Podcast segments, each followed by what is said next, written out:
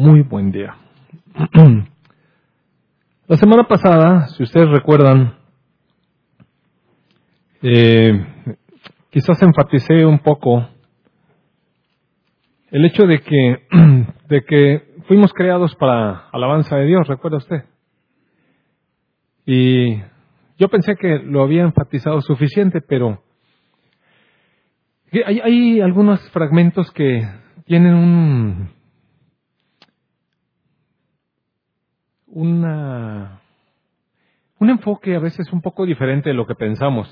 Cuando terminamos la, reunión, me acerqué con algunos jóvenes que me, iba yo encontrando por ahí y les preguntaba yo, ¿y para qué fuiste creado?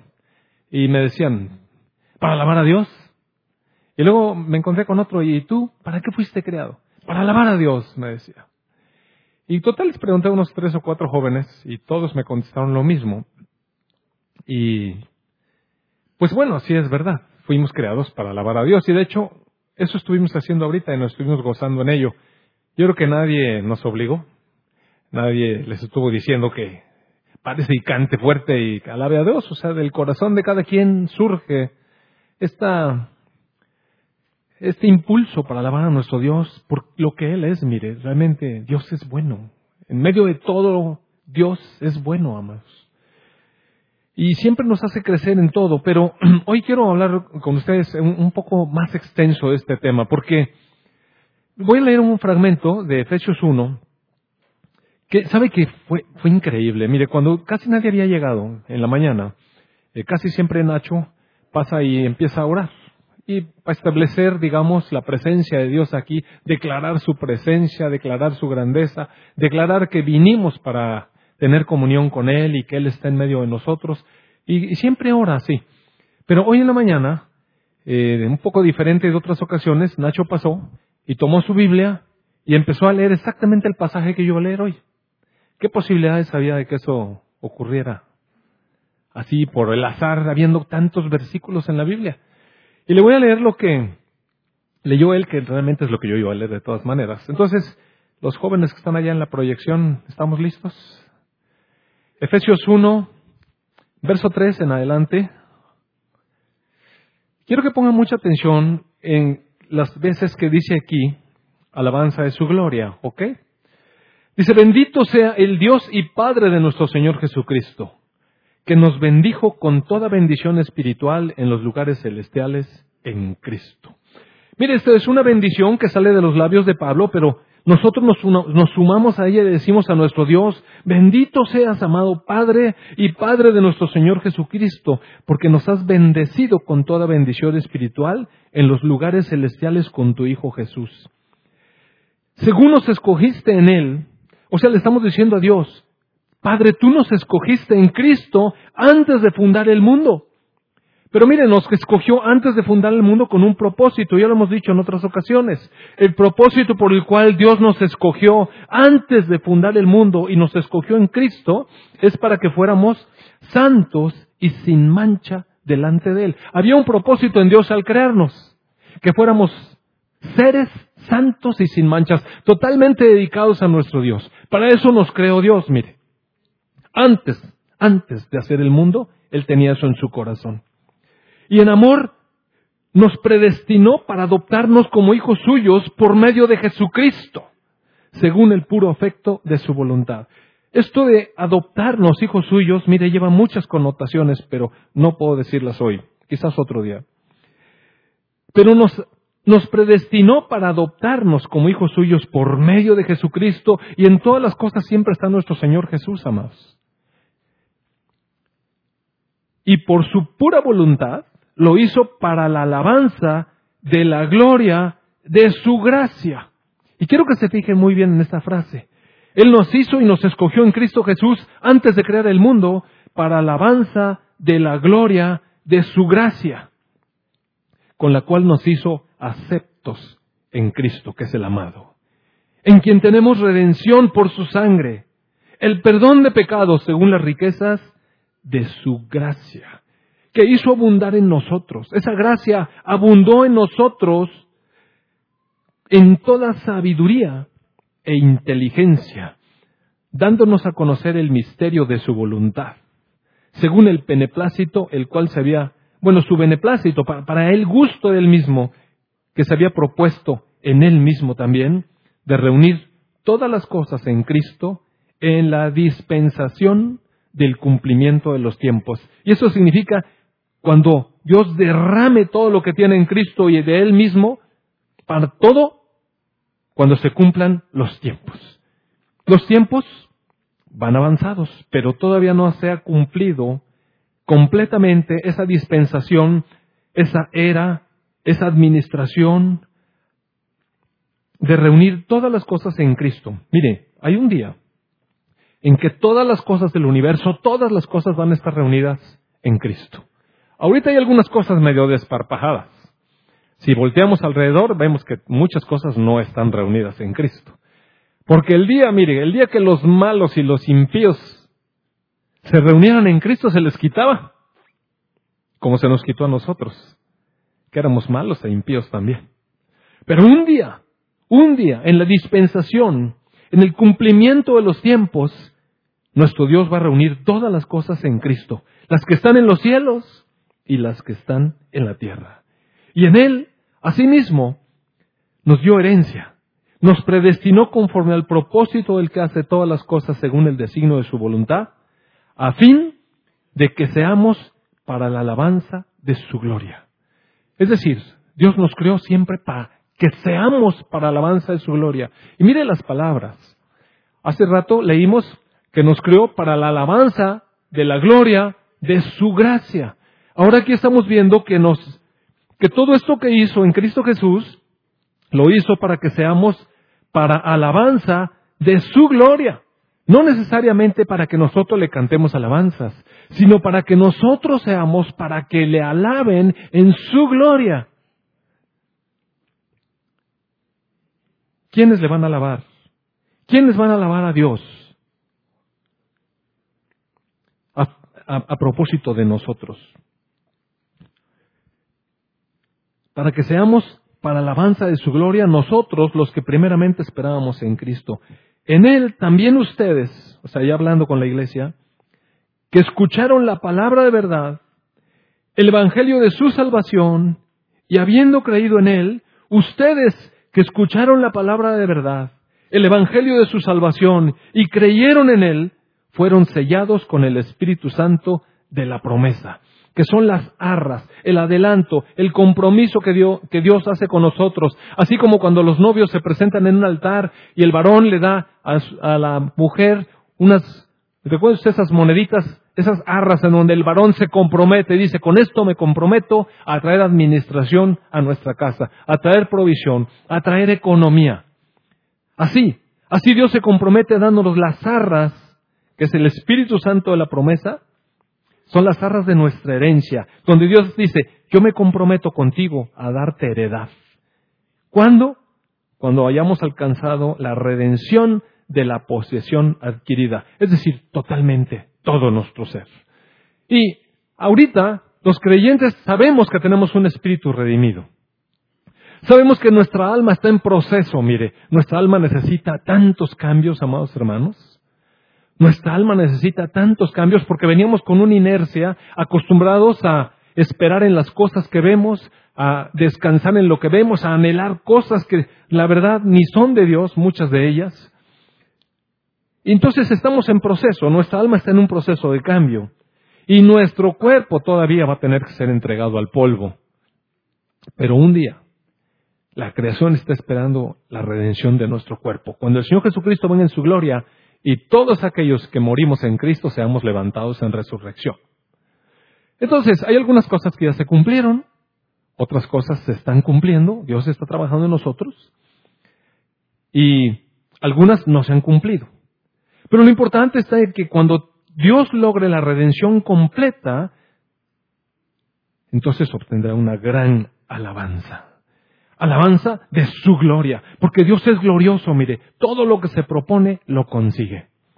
Nosotros a veces vemos la vida y, pensamos como que todo está fuera del control de Dios a veces. Pensamos, ¿esto estará dentro del control de Dios? ¿Realmente estará dentro del control de Dios? Mire, están las cosas en el control de Dios. Ayer salía yo de mi casa y iba yo al consultorio Y cuando iba a atravesar una calle, estaba delante de mí un auto con una, con una mujer que llevaba unos niños. Y yo vi el reloj y ya se me estaba haciendo un poco tarde. Entonces quería que pasara y no pasaba. Las mujeres son a veces muy prudentes, sobre todo cuando se llevan sus niños.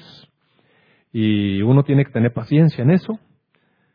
Entonces, ella pasó, pasó lento. Los autos este, se pararon en un tope. Yo vi, dije, están parados. Entonces, paso. Y mire, no sé a qué horas, en, en unos segundos, en una fracción de segundo, de repente un golpazo. Y todo se empezó a, se oía como que, ¿quién sabe qué pasó? Mire, yo volteé y no vi nada. Y seguía el ruido. Y dije, pues, ¿qué? ¿Pisé unas latas o qué pasó? Entonces, caminé un poco más y cuando veo por el espejo retrovisor estaba una moto tirada y un tipo en la calle tirado. Dije, en la torre. Entonces me paré y fui a ver qué pasó. Y resulta que este señor entre los autos, de la moto, entre los autos se pasó. Y no sé a qué horas me pegó. La verdad es que ni supe. Claro, cuando volteé, pues yo no vi nada y le seguí, pero resulta que sí estaba ya tirado. Y gracias a Dios no le pasó nada. Mire, gracias a Dios no le pasó nada. Nada más tenía raspones. Y bueno, ya sabes, usted sabe el proceso, hay que hablar al seguro, etcétera. Y fue con él y se paró bien enojado, pero cuando yo llegué con él le dije, oye, perdóname, no te vi. Perdóname. Y a medida que yo me disculpaba con él y rápidamente lo atendí, todo se fue calmando, ¿no? Porque que si ya le había pedido perdón, ¿qué más podía hacer? Entonces esperamos al seguro y gracias a Dios la verdad es que no le pasó nada, más se enchuecó un poco su moto y le habló a sus patrones, llegaron, gente bien, empezamos a platicar, hablamos a nuestras aseguradoras y todo se arregló. Una vez que, que, ellos, que él se fue y yo también me fui, todo se arregló, gracias a Dios. Oiga, gracias a Dios que nos guarda. ¿Sabe usted que ¿Qué, cambio de vida hubiera pasado en así, mire? De pronto, no sabe uno en qué momento, hace cinco minutos estaba bien y de pronto puedo estar detenido. No se, no se imagina eso. Y él venía en su moto muy contento, dándole duro como que, a veces los de las motos, yo no sé qué piensan, ¿verdad? Que, no sé qué piensan. Que ven legión de ángeles alrededor o yo qué sé. Pero sí chocó y sí se cayó. Total que después me quedé pensando y sabe que él empezar gracias a Dios. Gracias a Dios porque me guardó. Gracias a Dios por muchas cosas, por el varón este que lo guardó. Gracias a Dios que le concedió vida. Gracias a Dios que no pasó nada. Gracias a Dios que alguien pagó el, el, el accidente, etcétera, etcétera, que lo pudieron atender. Oiga, gracias a Dios. De verdad, mire, en medio de circunstancias Dios tiene. Pero también hay elecciones, amados. Hay elecciones. Y yo me quedé pensando, es importante tener más cuidado al manejar. Es importante voltear dos, tres veces porque a veces nos vamos confiando y nos vamos confiando y, hacemos cosas así. Y este también aprendió, mire, qué buen porrazo que se puso, pero qué bueno. Mire, ¿cómo que? Sí, de verdad, qué bueno. Él no puede estarse pasando las calles así. ¿No le parece que es una buena enseñanza? ¿No le parece una enseñanza tierna de Dios para los dos? Y hoy en la mañana que me levanté y me empecé a acordar, le dije, Señor, qué tierno eres. Qué tierno es para enseñarnos que debemos andar siempre delante de ti y con precaución y todas las cosas. Pero gracias, Padre, que me guardaste y me protegiste y también este Señor y que Él realmente pueda poner atención. Después lamenté no haber orado con Él. Dije, ¿cómo no aproveché el rato mientras llegaba ahí para orar por Él, verdad? Y lo lamenté. Pero bueno, no importa, la cosa es que Dios sí tiene control de todo, mire. Y yo le doy gracias que me guardó en medio de esa situación. Pero bueno, volviendo un poco aquí al punto, ¿y, por qué saqué esto? Eh, porque quería ir platicarles que choqué, no, mire, sino porque todas esas cosas trabajan en nuestra alma. Y Dios va trabajando en nosotros, en nuestra alma. Cosas. Sí, sí vamos cambiando, amados. A veces con unas enseñanzas, a veces leyendo la palabra, a veces con el comentario de alguien, a veces se necesitan procesos un poco más complejos, relaciones un poco más difíciles, a veces eh, verdaderamente batallando dentro de nuestra alma y, oiga, a veces desgarrando nuestras cosas que queremos. Pero todo ese proceso es muy importante. Voy a regresarme a este pasaje, donde dice que Dios nos predestinó para adoptarme como como un hijo suyo, santo, sin mancha delante de Él, para la alabanza de la gloria de su gracia.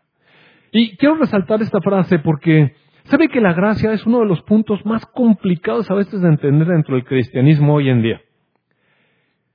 aquí mismo en Efesios habla en el, capítulo 2, bueno, vienen dos oraciones ahí en Efesios, pero voy a brincármelas ahorita en este momento. Y en el capítulo 2, el Señor nos aclara ciertas cosas que no quiere que perdamos de vista. Mire, es verdad que Dios nos creó antes de la fundación del mundo para Él, pero para que fuéramos santos y sin mancha. Usted sabe, a partir de Adán no hay nadie santo y sin mancha. Más bien estamos bastante manchados y nada de santos. Esa es, nuestra condición. Entonces, en el capítulo 2, verso 1, hay otra frase que necesitamos considerar, mire amado hermano, pero profundamente. Dice, Él les dio vida a ustedes. Él nos dio vida a nosotros. Nosotros pensamos que andamos vivos, pero mire, no estamos vivos. La verdad es que estamos bien muertos delante de Dios. Y la palabra nos dice las cosas como son. La palabra nos dice las cosas como son. Mire, Dice, Él nos dio vida a ustedes cuando estaban muertos. ¿Por qué estábamos muertos? Porque vivíamos en delitos y vivíamos en pecados. Y así vivíamos en otro tiempo, cuando seguíamos la corriente de este mundo. Esa es la corriente del mundo. Porque hay un príncipe de la potestad del aire, es el espíritu que opera sobre los hijos que no obedecen a Dios. Y entre los cuales también todos nosotros vivimos en otro tiempo, en los deseos de nuestra carne haciendo la voluntad de la carne, de los pensamientos, y éramos por naturaleza hijos de ira, lo mismo que los demás. Pero Dios, mire, esa era nuestra condición, ¿no le parece una condición lamentable?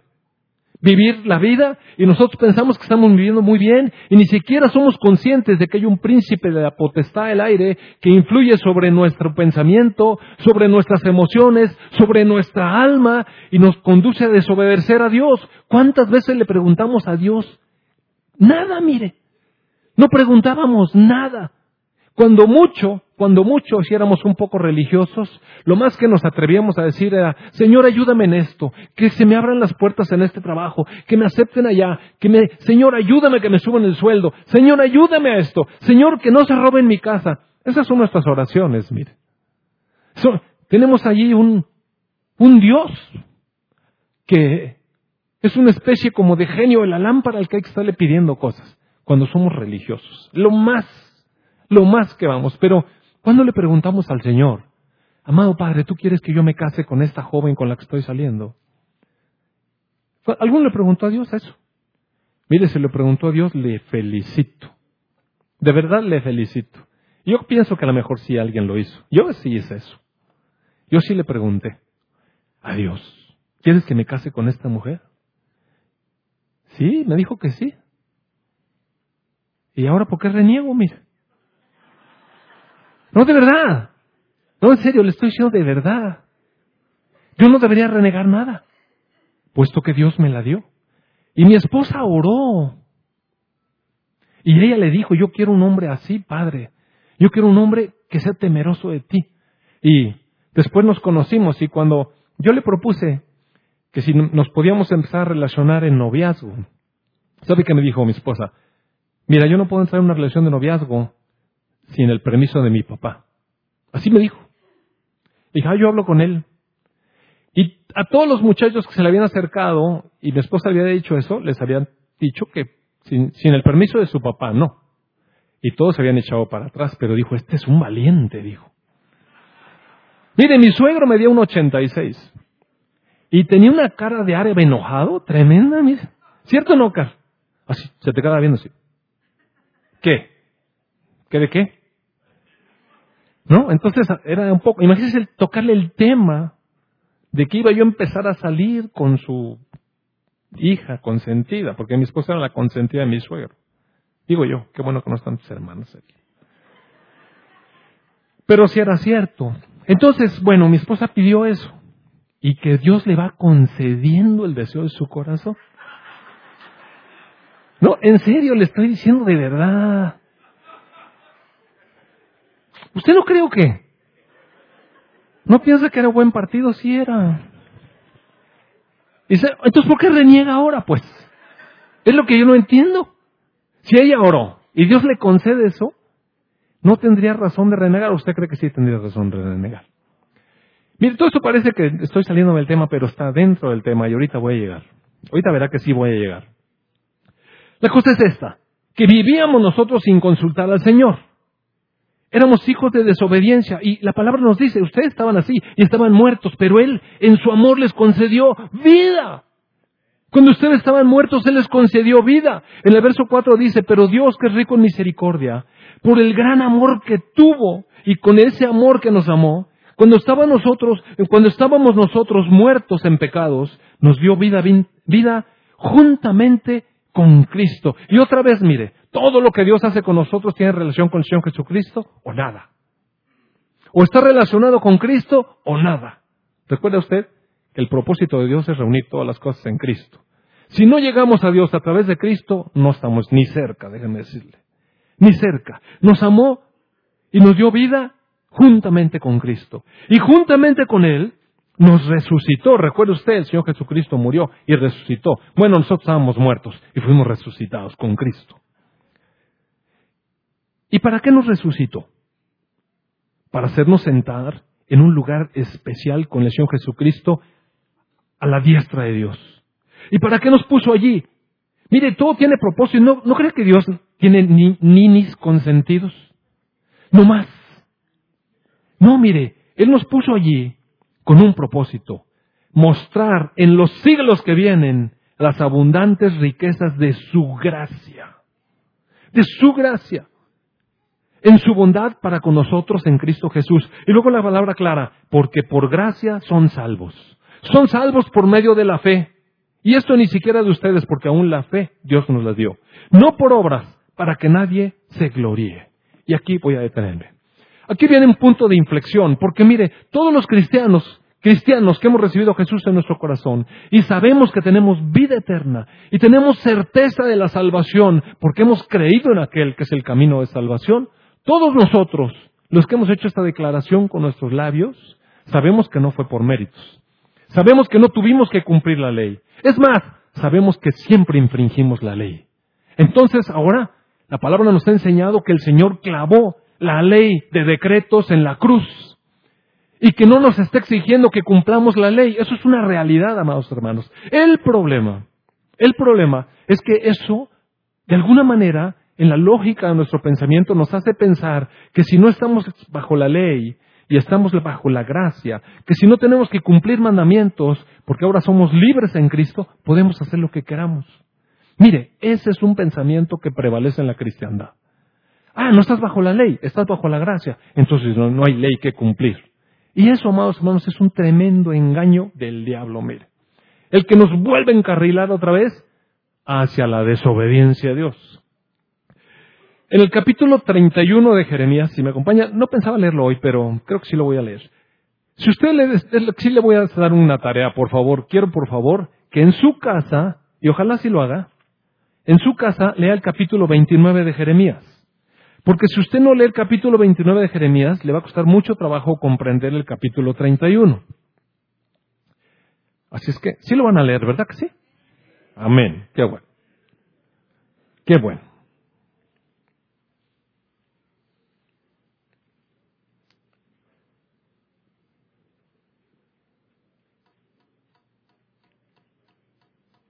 ¿Por dónde dice eso? Ah, en el verso 13, es que quiero entresacar nada más un verso. Dice, en el verso 13 dice, entonces la Virgen se alegrará en la danza, los jóvenes y los viejos juntamente, y cambiaré su lloro en gozo, y los consolaré, y los alegraré de su dolor. ¿Qué quiere decir esto? Que la Virgen, que era Israel, está hablando de Israel. Déjame decirle, está hablando de Israel. Por eso quiero que lea el capítulo 29. Está hablando de Israel la Virgen de Dios. ¿Recuerda usted? Hablamos de vírgenes la semana pasada. Esta Virgen estaba en lloro y Dios le dice, de ese lloro te voy a sacar. Ahora vas a tener un gozo. y dice que los va a consolar. ¿Qué quiere decir? Que estaba pasando un tiempo difícil, por eso necesitaba uno consuelo. Y la iba a alegrar en su dolor, es decir, había un profundo dolor en esta virgen. ¿De qué estaba sufriendo esta virgen? Bueno, lo va a leer en el capítulo 29. Y básicamente es nuestra historia. El pueblo de Israel, llamado a ser sacerdocio santo delante de Dios, había hecho todo menos eso.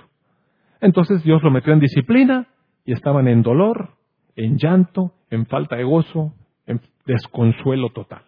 Y en medio de ese dolor, Dios manda una profecía, manda una profecía y dice, yo te voy a sacar de ese dolor y te voy a hacer que estés alegre, te voy a consolar. En el verso 27 dice, he aquí vienen días, dice el Señor, en que sembraré la casa de Israel y la casa de Judá de simiente de hombre y de simiente de animal. ¿Se fija con quién está hablando? Con Israel. ¿Sí? Y luego en el verso 31 dice, he aquí que vienen días, dice el Señor, en los cuales haré nuevo pacto con la casa de Israel y con la casa de Judá. ¿Sí entiende con quién está hablando, verdad? Necesita leer el capítulo 29 de Jeremías. Muy bien. Pero es claro que está hablando con Israel y que está hablando con Judá. Y luego dice en el verso 32, no como el pacto que hice con sus padres el día que tomé su mano para sacarlos de la tierra de Egipto ¿Cuál es ese pacto que hizo Dios? Mire, él derramó sangre, recuerda usted, dijo cada quien toma un cordero, pinta los dinteles de su casa, los voy a sacar con mano fuerte, y una vez que los sacó de Egipto, ¿qué les dio? La ley.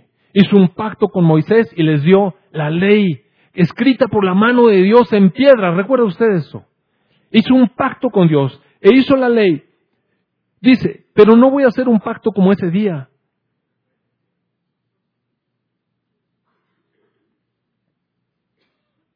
porque ellos invalidaron mi pacto. Y aunque yo fui un marido para ellos, dice el Señor. O sea, Él les dio un pacto. Ustedes van a caminar por aquí, yo los voy a bendecir. En eso consistía la ley. Ustedes hacen lo que yo les digo y yo los voy a bendecir. Ustedes hacen lo que yo les digo y yo los voy a bendecir. Y esa bendición era muy objetiva y tangible, mire. La palabra decía, ustedes hacen lo que ustedes, lo que yo les digo y yo les voy a dar abundancia de cosas. Y las cosas están ahí. Voy a aumentar sus graneros, voy a aumentar sus cosechas, voy a aumentar su ganado, les voy a dar riqueza y les voy a dar riqueza y eran puras cosas que se veían. Ahora los cristianos quieren ir a hacer esas cosas y reclamar eso. Mire, eso es un pacto, ese es un pacto antiguo con Israel. Aparte, si uno se quiere poner a cumplir la ley para reclamarle a Dios las promesas, tiene que saber que si no la cumple, también hay un montón de maldiciones. Y si no la cumple, la ley dice, pero si no cumplieres lo que dice la ley, entonces yo te empobreceré, tus enemigos se van a venir sobre ti, te van a quitar todo, tus hijos van a ser muertos, tus hijas van a ser esclavas. Oiga, está bien horrible. De manera que deben darse con mucho cuidado cumpliendo la ley. ¿Por qué cree usted que Israel estaba en llanto y en dolor y en desconsuelo? Porque ellos invalidaron el pacto y no cumplieron la ley, aunque dice Dios, y yo era un marido para ellos. ¡Wow! Pero este es el pacto, verso 33, que haré con la casa de Israel después de aquellos días. Dios dice, ya hubo un pacto, pero ustedes lo invalidaron. Ahora voy a hacer otro pacto. Un pacto que les va a traer consuelo, gozo y alegría. ¿Y cuál es ese pacto nuevo? Dice, este es el pacto que haré con la casa de Israel después de aquellos días. Dice el Señor, voy a darles mi ley en su mente y la voy a escribir en su corazón y voy a hacer a ellos por Dios y ellos van a ser para mí por pueblo. O sea, es una promesa en donde esa ley grabada que teníamos que leer y cumplir ya no va a estar más grabada. Esta ley grabada, esta ley escrita de ordenanzas fue clavada en la cruz, mire.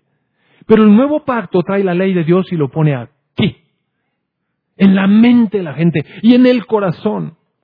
Y el, y ellos todavía no alcanzaban a entender eso porque su corazón era duro, como dijo el Señor Jesús en Mateo 5, 6 y 7. Pero si me acompaña Ezequiel, por favor, está un poco más adelante. Ezequiel 36 es un complemento de esto. Es otro profeta que también fue enviado por el Señor para confirmar estas promesas. Y en el verso 24 de Ezequiel 37 dice, yo les tomaré de las naciones. ¿Está hablando con quién? Con Israel, no con México, mire. Está hablando con Israel.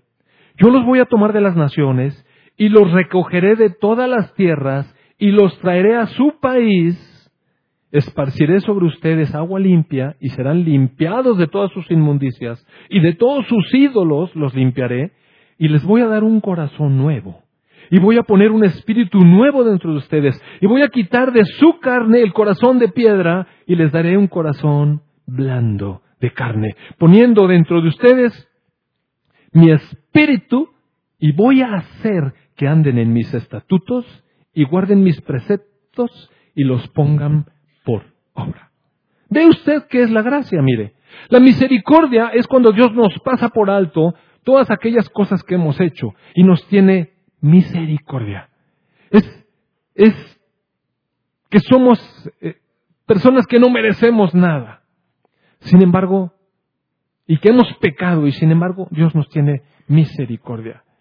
Pero hay algo más alto que la misericordia y se llama la gracia. Y es cuando Dios aporta para, para hacernos salir de donde estábamos y crecer a algo mucho mayor. No solamente que no merecíamos. Mire, misericordia es darnos lo que merecemos, o no darnos lo que merecemos, en este caso el castigo. Pero la gracia es aportar algo, y Dios está diciendo, yo voy a aportar algo en ustedes. ¿Qué es? Su espíritu, su vida. Y vino Israel, amados. Déjame decirle, la palabra se cumplió. Dios envió a su Hijo a Israel. Si me acompaña, por favor, al capítulo 1 del Evangelio de Juan. Mire qué interesante está ahí. Juan 1.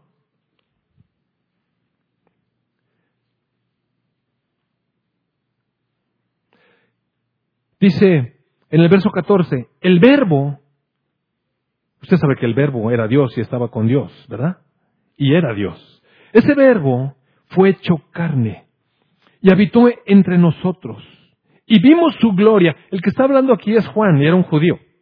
Era el apóstol Juan, era un judío a esos judíos a quienes se les prometió el consuelo, a quienes se les, a quienes se les prometió el gozo, a quienes se les prometió ser sacados del dolor. Él dice, y vimos su gloria como del unigénito del Padre, era lleno de gracia y de verdad. Es decir, estaba inundado de Dios, estaba dentro de él, estaba todo el contenido de Dios, el espíritu de santidad, el espíritu de Dios, Jesús es la plenitud de Dios. Jesús es la imagen del Dios invisible, aquel que todo lo llena en todo. Es que el Señor Jesucristo estaba lleno de Dios. Entonces, Él traía a Dios en su carne. Por eso dice, lo vimos lleno de gracia y de verdad. Aparte, Jesucristo hablaba la verdad. Dice, Juan dio testimonio de Él y clamó diciendo, este es de quien yo decía, el que viene después de mí es antes de mí, porque era primero que yo porque de su plenitud tomamos todos y gracia sobre gracia. Es muy importante, amados, que hoy entendamos qué es la gracia. Dice, pues la ley por medio de Moisés fue dada. Es verdad, ese fue el primer pacto de Dios, la ley. Y se la dio a Moisés para traerla a los israelitas.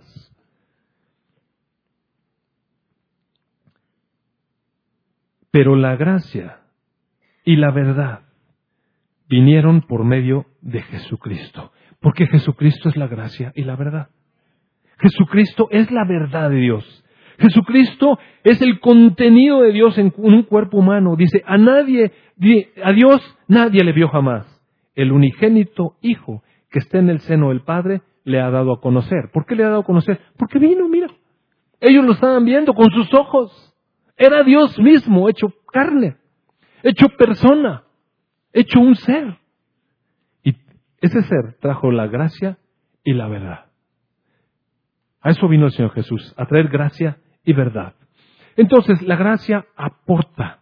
La gracia de Dios derramada en Jesús hasta su plenitud hizo que Jesús fuera lo que fue como hombre. Como hombre, porque tenía tentaciones como nosotros. ¿Recuerda usted? Y fue tentado en todo, dice la palabra, pero no pecó. Estaba Jesús en el desierto después de 40 días de ayuno y vino el tentador.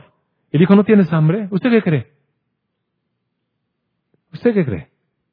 Si tienes hambre, y si eres el hijo, si eres el hijo de Dios, dile esas piedras que se conviertan en pan. Mire, esa era una tentación. Claro que su cuerpo, su cuerpo como el de nosotros, reclamaba alimento más. El cuerpo nosotros reclama alimento, si no, brínquese una comida y verá. Brínquese una comida. Brínquese dos y va a ver la reclamación. La reclamación es tan fuerte que se le sale y empieza a reclamar a los demás. ¿En serio? Se pone de mal humor, empieza a maltratar a todos. ¿Sabe por qué está maltratando a todos? Porque su cuerpo reclama alimento, mis. Entonces, 40 días, y el diablo viene y lo tienta en eso, y lo tienta en otra cosa, y lo tienta en otra cosa. ¿Sabe por qué no pecó Jesús? Porque estaba lleno de gracia, es decir, capacitado por Dios con la habilidad para resistir eso. La ley de Dios estaba en su corazón. Por eso cuando el diablo trajo sus versículos, Mire, el Señor Jesucristo sabía las respuestas de Dios, del corazón de Dios. No solo de pan vive el hombre, mas de toda palabra que sale de la boca de Dios. Y eso lo sostenía. Dice la palabra ahí que cuando el diablo se fue, los ángeles bajaron y le servían. Mire, él resistió la tentación y después Dios proveyó comida abundante. ¿Qué era mejor? ¿Convertir una piedra en pan o que los ángeles trajeran manjar del cielo? Mire. Dios siempre tiene algo mejor para nosotros si sabemos caminar victoriosos en la gracia de Dios. Podemos caminar victoriosos en la gracia de Dios. Entonces, ¿para qué fuimos hechos? Para la alabanza de la gloria de su gracia. ¿Y eso qué significa? Mira, es la obra transformadora de Dios en nosotros para transformarnos en esas personas santas y sin mancha delante de Él. Eso es la obra de Dios. No cantar nada más. Claro que cantar está muy bien.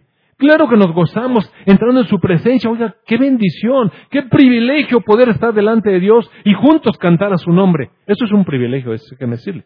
Porque antes ni por aquí nos pasaba, mire. Ni se nos ocurría. Ni se nos ocurría. En otro tiempo, si ese tipo me, me pega, mire, capaz que me bajo y lo no, en serio, le estoy diciendo de verdad. Hace muchos años, yo era un joven y estaba estudiando medicina. Entonces tenía que entregar un trabajo y me fui muy temprano, estaba en la Ciudad de México. Entonces estaba yo en un alto, en mi poderoso Volkswagen, y entonces no había nadie parado, mire, estaba, estaba vacío, eran como las cinco y media de la mañana. Y cuando estaba en el semáforo, de repente volteé por el espejo retrovisor y vi que venía un carro muy rápido. Más rápido, y empecé a hacer mis cálculos, esos de velocidad, tiempo de frenado, etcétera, etcétera, y dije, este no se va a parar. Y empecé a ver y empecé a ver pared y dije, no se va a parar, no se va a parar, no se va a parar. Y lo hice así, y ¡paz! que me da por atrás. Oiga, había, todos los carriles estaban vacíos. Entonces, el tipo se durmió. O sea, venía dormido. Y no me, o sea, se paró conmigo. Mire, yo me bajé. Yo estaba un poco menos fuerte que Jaime. Pero sí hacía mucho ejercicio. Mucho, mucho ejercicio. Mire, yo me bajé del carro y ese pobre despertó en una pesadilla, mis. Lo saqué del carro, lo puse contra su carro y empecé a pegar. O sea, ¿qué es eso? Mire, me acuerdo y qué horrible. ¿Cuál gracias a Dios de que no me, arrancó la nuca ni nada? No, no. O sea, para mí no pasaba la alabanza de Dios en mi cabeza. Pasaban otras cosas, pasaba el coraje, pasaba, ahorita me desquito y no le puedo repetir las palabras, no santas que salieron, en serio. Entonces, el punto está en que Dios pone esa, eso adentro de nosotros, esas leyes, pone su espíritu pues. ¿Para qué? Para hacernos capaces, para llevarnos a, delante de Él como hijos santos y sin mancha. Esa es, esa es la obra de su gracia, mire. ¿Y sabe qué alcanza eso? En el, en el, ahí vamos a regresar a Efesios 3, por favor, si me acompaña. Ahí hay otro, otra revelación que tiene el apóstol Pablo. Dice el apóstol Pablo en el verso 7, yo fui hecho ministro por el don de la gracia de Dios. Es decir, la gracia de Dios le capacitó para ser ministro. Y me, es, este, este ministerio me fue dado según la operación de su poder. ¿Y en qué consiste este ministerio? ¿O para qué Dios lo capacitó con esta gracia? Y dice en el verso 8, a mí que soy menos que el más pequeño de todos los santos. Y él sabía eso porque él persiguió a la iglesia. Él sabía cuál era su condición, se sentía mal. Yo soy menos que el más pequeño de todos los santos, pero sabía que estaba santificado por Dios. Había sido llamado por Dios. Dice, a mí, que soy el más pequeñito, me fue dada esta gracia, esta habilidad. Fui lleno de Dios para anunciar entre los gentiles el Evangelio de las inescrutables riquezas de Cristo. Fui llamado para aclarar a todos cuál es la dispensación del misterio escondido desde los siglos en Dios que creó todas las cosas. ¿Y qué es ese misterio? Mire, Cristo en nosotros es el Evangelio. En el verso 10 dice, ¿para qué?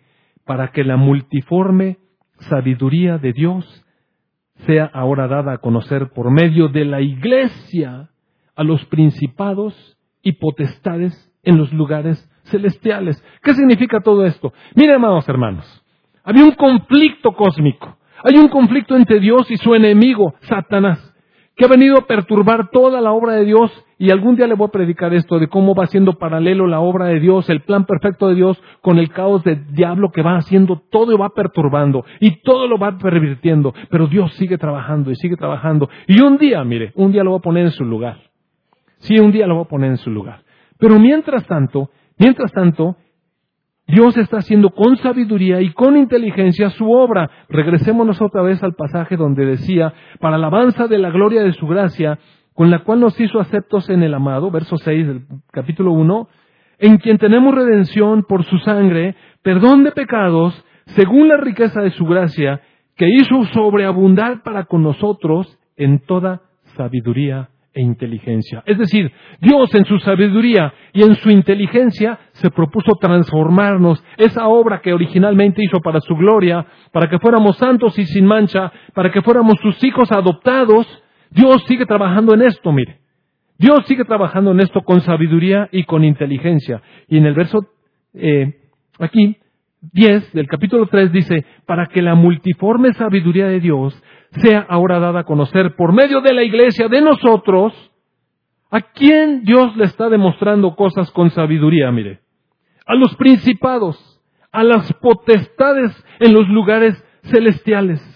En el verso 21 del capítulo 1 dice, bueno, el verso 20 dice, todo el poder que operó en Cristo y lo resucitó de los muertos y lo sentó a su diestra en los lugares celestiales, sobre todo principado y autoridad, y sobre todo señorío, y sobre todo nombre que se nombra no solo en este siglo, sino también en el venidero. Y sometió todas las cosas bajo los pies de Cristo y lo dio por cabeza sobre todas las cosas a la iglesia, la cual es su cuerpo, la plenitud de aquel que todo lo llena en todo. Entonces, mire, la primera obra del Señor Jesucristo para reunir todas las cosas en Él es la iglesia.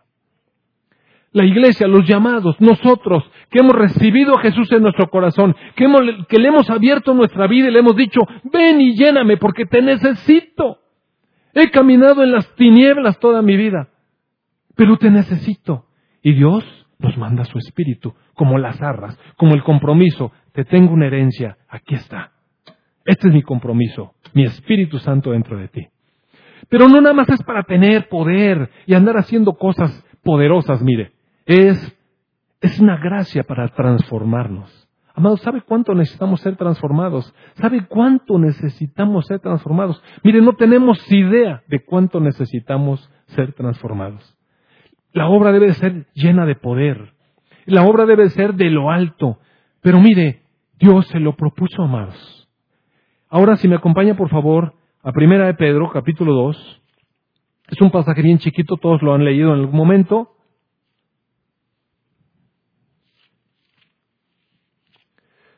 Dice, mas ustedes, está hablando con la iglesia, ya no está hablando con Israel. ¿Recuerda usted que la iglesia es la conjunción de los gentiles y los judíos que se aceptaron el mensaje de Jesús? Eso es la iglesia. Mas ustedes son linaje escogido, son real sacerdocio, son nación santa, pueblo adquirido por Dios, para que anunciemos las virtudes de aquel que nos llamó. ¿De dónde? De las tinieblas, a su luz. Nosotros que en otro tiempo no éramos pueblo, pero ahora sí somos pueblo de Dios. Que en otro tiempo no habíamos alcanzado misericordia, pero ahora sí hemos alcanzado misericordia. Y el Señor Jesucristo se encargó, mire, que cada uno de nosotros que le tenemos en el corazón, sepamos que somos un linaje escogido, un sacerdocio real, una nación santa, un pueblo adquirido por Dios para anunciar las virtudes del que nos salvó. Si me acompaña, por favor, al capítulo 1 de Apocalipsis. Dice, Juan, este mismo apóstol Juan, del que estábamos leyendo hace rato, dice en el, capítulo 1, verso 4, hay un mensaje a las siete iglesias que están en Asia y declara gracia y paz a ustedes del que es, del que era y del que ha de venir y de los siete espíritus, es decir, la plenitud del Espíritu Santo que está delante de su trono y de Jesucristo el testigo fiel, el primogénito de los muertos, el soberano de los reyes de la tierra, al que nos amó y nos lavó de nuestros pecados con su sangre y nos hizo reyes y sacerdotes para Dios su Padre, a Él sea la gloria, el imperio por los siglos de los siglos. Amén. ¿Ve usted? Mire, la obra del Señor Jesucristo. Y nosotros le glorificamos por eso, porque sabemos a dónde estamos. Y en el capítulo 5, en el capítulo 5, dice en el verso 4, que Juan estaba llorando porque no encontró a ninguno digno de abrir el libro de Dios el libro de la administración de Dios, el libro del plan eterno de Dios, y leerlo y mirarlo. No había digno, nadie había digno de eso. Entonces uno de los ancianos me dijo, no llores. Aquí está el león de la tribu de Judá, la raíz de David. Ha vencido para, abrir el libro y desatar sus sellos. Y entonces dice Juan que él observó. Y allí en ese ambiente del trono de Dios,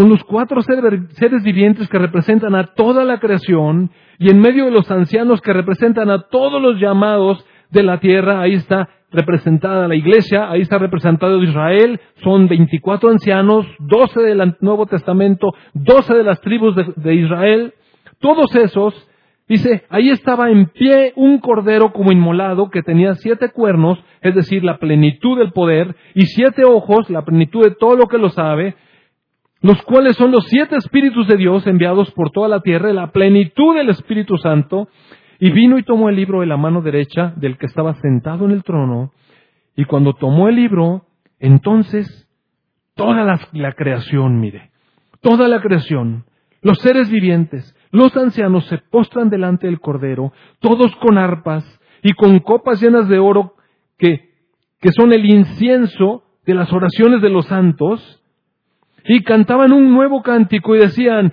digno eres de tomar el libro y de abrir sus sellos, porque tú fuiste inmolado y con tu sangre nos has redimido para Dios de todo linaje y lengua y pueblo y nación y nos has hecho para nuestro Dios reyes y sacerdotes y reinaremos sobre la tierra. Y entonces miré, ¿de acuerdo usted para qué estábamos llamados? ¿Sabe cuál es la gloria de la gracia de Dios? Que nosotros seamos transformados para decirle a los siglos venideros y a las potestades en los cielos de la multiforme sabiduría de Dios, Dios obrando en nosotros. Y entonces ya no está nada más la creación, sino todos los seres vivientes y los ancianos, y dice que, ah, perdón, verso 11, y miré y la voz de muchos ángeles, ahora sí, las potestades celestiales alrededor del trono, y los seres vivientes, y los ancianos, y su número era millones de millones, es decir, toda la creación dice, a gran voz, el cordero que fue inmolado es digno de recibir y de tomar el poder, las riquezas, la sabiduría, la fortaleza, la honra, la gloria y la alabanza.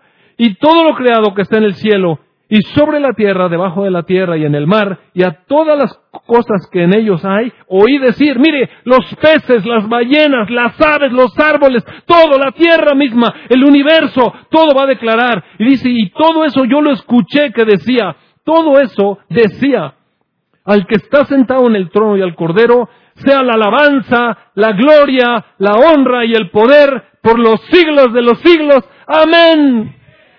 Mire, amados hermanos, esa es la obra de la gracia de Dios. Por eso dice, nosotros fuimos creados para la gloria de su gracia, porque es el trabajo de Dios en nosotros. Ahora, a lo mejor estoy hablando cosas demasiado celestiales. Déjeme aterrizar. Vamos a bajar aquí a la tierra. Le voy a leer un pasaje. Es un pasaje que quizás nunca he leído aquí. Es un pasaje del cual el Señor me habló así, de una manera increíble. Yo me estaba bañando y el Señor me dijo, así, me habló al corazón y me puso ese pasaje. Y me dijo, piensa, piensa. Si me acompaña, por favor, al Evangelio de Juan, capítulo 19.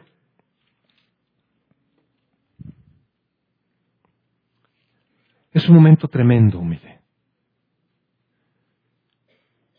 Está el Señor Jesucristo crucificado.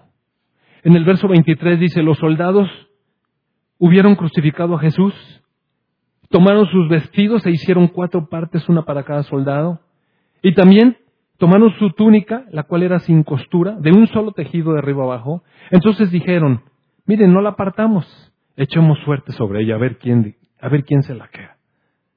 Esto es para que se cumpliese la escritura que dice, repartieron entre sí mis vestidos y sobre mi ropa echaron suertes y así hicieron los soldados. Es decir, aún en medio de lo peor que puede pasar, Dios sabía de antemano las cosas y las profetizó para que se cumplieran.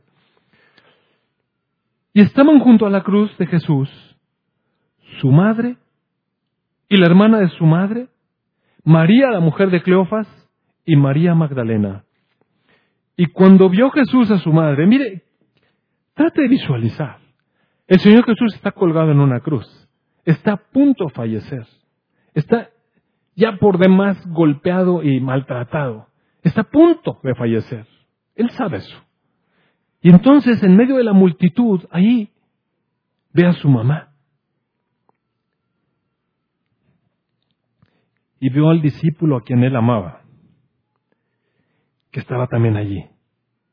Y le dijo a su mamá, mujer, he ahí tu hijo. Y después le dijo al discípulo, he ahí tu madre. Punto y seguido. Y desde aquella hora el discípulo la recibió en su casa. Mire, piense. El Hijo de Dios está a punto de ascender al cielo.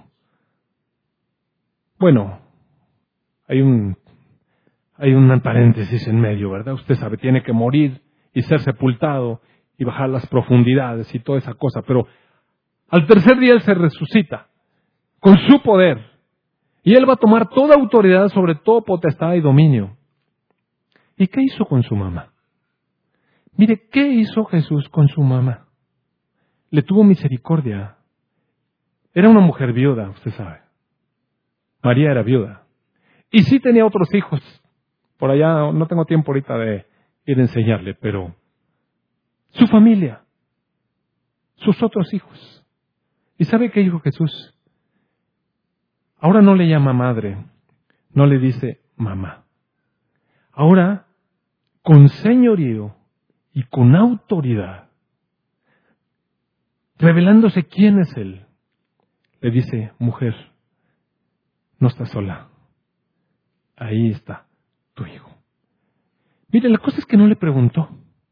No le preguntó si le gustaría irse a vivir a esa casa. No le preguntó que si le gustaría, ¿qué te gustaría? Mira, yo voy al cielo, ¿qué te gustaría que te diera? ¿Usted qué le hubiera dado a su mamá? Le hubiera sacado de la pobreza. Mire, María fue una mujer, una mujer sufrida, una mujer que nació en una familia común y corriente. Y después, después estaba comprometida. Y en ese entonces, en el Medio Oriente, mira, los familiares comprometían a las hijas con los varones, no le preguntaban. Amados hermanos, no le preguntaban. Yo sé eso, mire, en mi familia se dio con la hermana de mi papá. La hermana de mi papá, bueno, yo vengo de una familia de Medio Oriente. La hermana de mi papá la comprometieron y le dijeron, con este señor te vas a casar. Ese tío que se llamaba Fuad Harp le llevaba 15 años. Y mi tía dijo, sí, papá. O sea, no había de otra. Así era allí. A mis abuelos los comprometieron. A mí, yo me recuerdo cuando mi papá me platicó que mi abuelita le dijeron, ¿ves ese señor que está ahí? Masud Yunes. Con él te vas a casar. Velo. Bye. Y la llevaron a Chihuahua y a él se llevaron a Veracruz. Y cuando se cumplió el tiempo, los trajeron y los casaron. Qué bonito, ¿verdad? Mire, así era. Así hicieron con María. Ella estaba comprometida con José. Y usted sabe todo lo que pasó. Y José no era un hombre de, gran posición económica, mire. Él era un carpintero. Se tuvo que ajustar a la vida y al salario de un carpintero. Para acabarla de molar, Roma estaba gobernando sobre Judea. Y usted sabe, vino el tiempo donde el César dijo, quiero un censo. Y todos tienen que ir a la provincia donde nacieron. María estaba embarazada, tenía casi nueve meses, iba en un burro, mire. Olvídese de ambulancia del primer mundo. Iba en un burro, embarazada. En, carretera de no había carretera. Pura tierra. Y entre las piedras. Y cuando llega no hay hotel, menos hospital. Y se tiene que aliviar en un establo. ¿Ah? ¿Le parece bien? El Hijo de Dios allí. Y a veces nosotros hacemos tantos reclamos, amados hermanos. Por eso quiero aterrizar, mire. Quiero aterrizar. Era un trabajo en el corazón de esta mujer. Dios estaba trabajando en el corazón de esta mujer. Y cuando tuvo su niño y a los ocho días lo presentó en el templo, viene un profeta y dice, ah, finalmente puedo descansar. Vieron mis ojos la salvación de Dios. Lo he esperado toda mi vida. Señor, ya me puedes llevar. Ya lo vi. Y después le dicen a la mujer, y te quiero decir una cosa, mire qué bonita profecía. A nos gustan las profecías. ¿Qué me vas a decir, Señor? Ah, abundancia sobre ti. Y no sé qué, el carro de qué color lo quieres. Mire, somos tan tontos a veces. En serio. ¿Sabe cuál fue la profecía sobre María? Una espada va a atravesar tu corazón. Ah, ¿quién quiere esas palabras proféticas, oiga? Pero era la verdad. Mire, María vio crecer a su hijo, vio morir a su esposo, Imagínense, ella era esposa de un carpintero. Vio morir a su esposo. Seguramente pasaron sus problemas económicos y sus angustias en medio de una, de una población que estaba gobernada por otra nación poderosa y abusivos. Y después cuando su hijo empieza a andar entre la gente y empieza a, a ser desechado y despreciado por los, por los jerarcas, los que tienen los que tienen el poder en sus manos, y lo acusaron injustamente y en un juicio todo injusto. Y finalmente, este pueblo romano que tenía toda la autoridad, lo entrega en manos de los otros y dice, bueno, yo los acompaño y entre todos vamos a matarlo. Y lo golpearon. Y lo llevaron a la cruz. ¿Usted cree que eso no fue una espada en su corazón? Mire, por supuesto que sí, se cumplió la profecía. Pero el Señor hizo crecer a María, mire. Trabajó en su corazón trabajó en su corazón. Y cuando ella ya estaba viuda y ahora a su hijo amado, imagínese si usted con su hijo que es como es, no le gusta que le toquen a su chiquitín. Imagínese tener un hijo como el Señor Jesucristo, obediente, tierno, dulce. ¿Cómo debe haber sido él con su mamá? Olvídese contestaciones de que, ¿qué? ¿qué? Mire, eso no había. Eso no había, no, era como nosotros. Él era dulce y tierno, lleno de gracia y de verdad. Él sí sabía cómo tratar a una mamá, sí sabía. Y lo hacía conforme al corazón de Dios. Imagínese su hijo, su consentido, su amado, el corazón de su vida, allí colgado.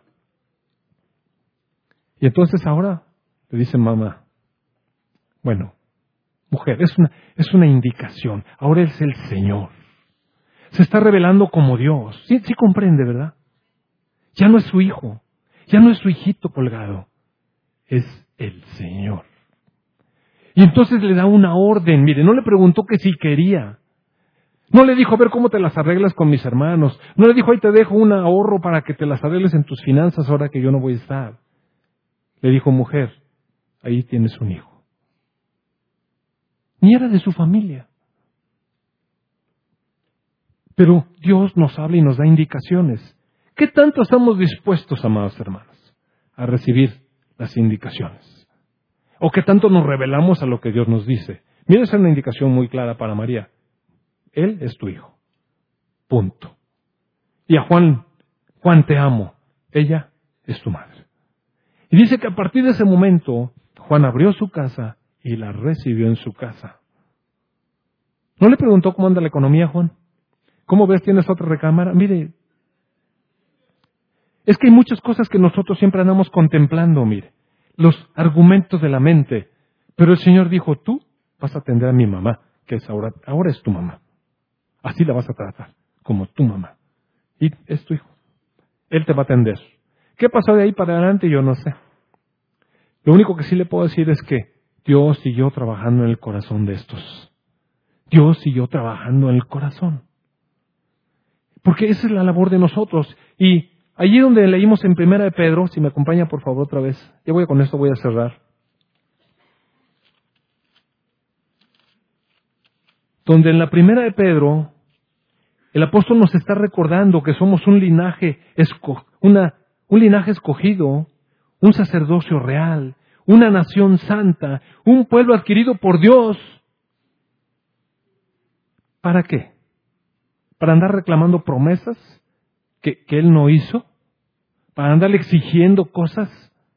¿O para anunciar las virtudes del que nos sacó de las tinieblas y nos puso en su luz admirable? Inmediatamente que termina eso, dice, vivan como siervos de Dios.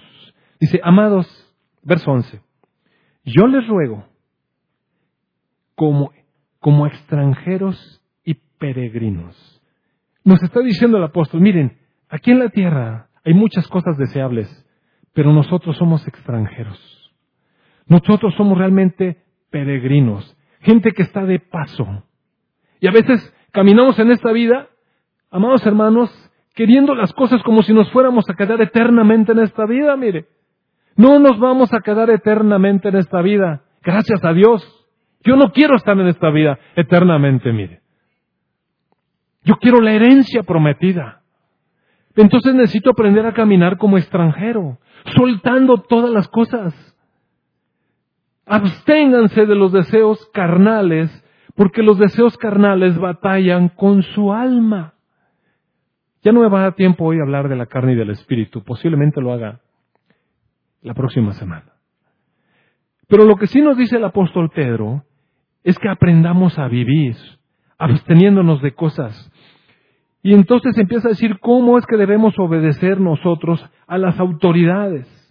Dice en el verso 13, por causa del Señor, sométanse a toda institución humana. Mire, entre semana mi esposa y Jaime fueron a sacar la tenencia o no sé qué. Hay cambio de disposición. Si usted no ha ido, prepárese. Váyase con una doble dosis de paciencia lleve sus papeles y esté dispuesto a que lo van a regresar. Aunque haya hablado y haya preguntado, así les pasó.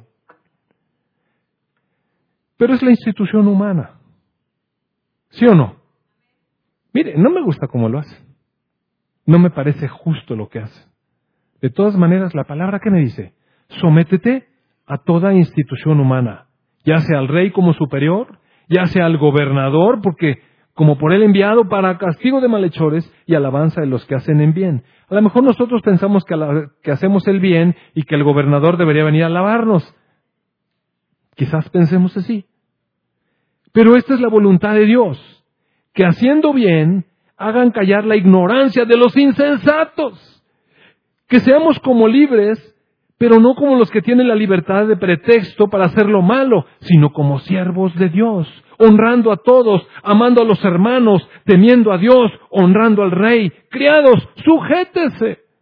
Si usted tiene un trabajo, mire, honre a su patrón.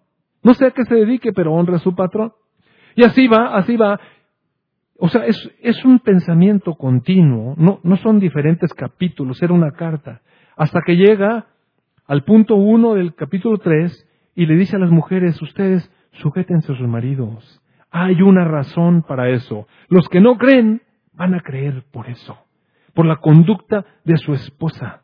A veces las esposas cristianas, cristianas se dedican a poner versículos bíblicos en toda la casa cuando tienen un esposo que no es cristiano, como si esa tapicería lo fuera a convencer. Mire, eso no lo va a convencer.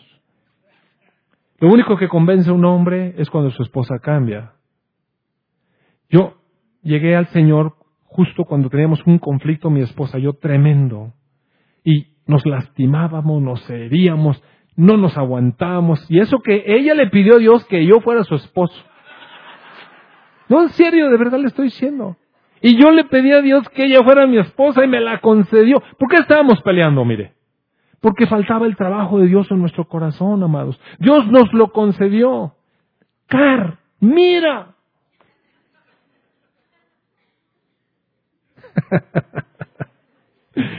Híjole. Pues que me disfrute. Y que yo la disfrute, ¿no? ¿Para qué me la dio? ¿Para disfrutar o para pelear? Para trabajar con mi alma, mira. Y a ti también. Entonces, cuando ella, cuando nos llevamos de la patada, ¿sabe qué? Ella empezó a ir a una iglesia que, estaba ahí en la esquina. Y Dios le empezó a hablar. Y entonces yo cuando llegaba a la casa bien enojado, mi esposa, mire, estaba lista, ¿eh?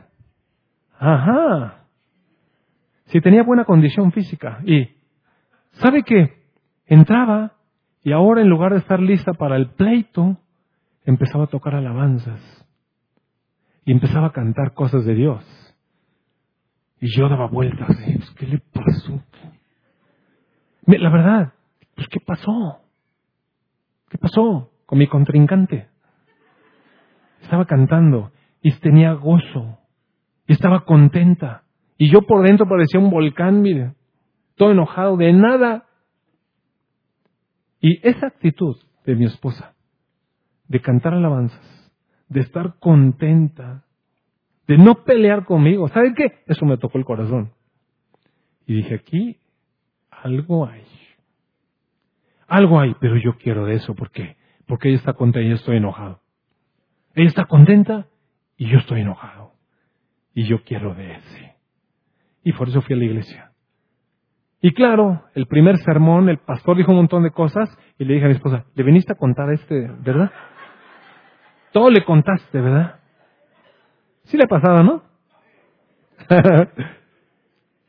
y entonces dice cosas para las esposas. Maridos, maridos, igualmente vivan con ellas sabiamente. Mire, yo he aprendido a vivir sabiamente con mi esposa por el trabajo de Dios, la gracia de Dios. O sea, Dios está dentro de mí, amados. No es por reglamento.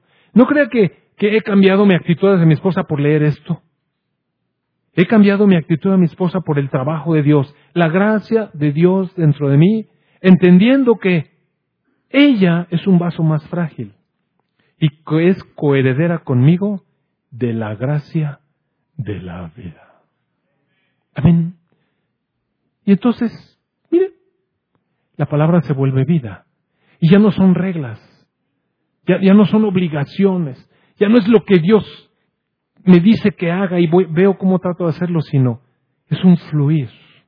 Y la palabra solamente me va diciendo, vas bien, vas bien, vas bien, o no vas bien. Hay mucho trabajo. A medida que pienso todavía en mi vida hay mucho trabajo por hacer, mucho. Y le pido a Dios que me dé la gracia suficiente. Voy a cerrar con una oración que está en Efesios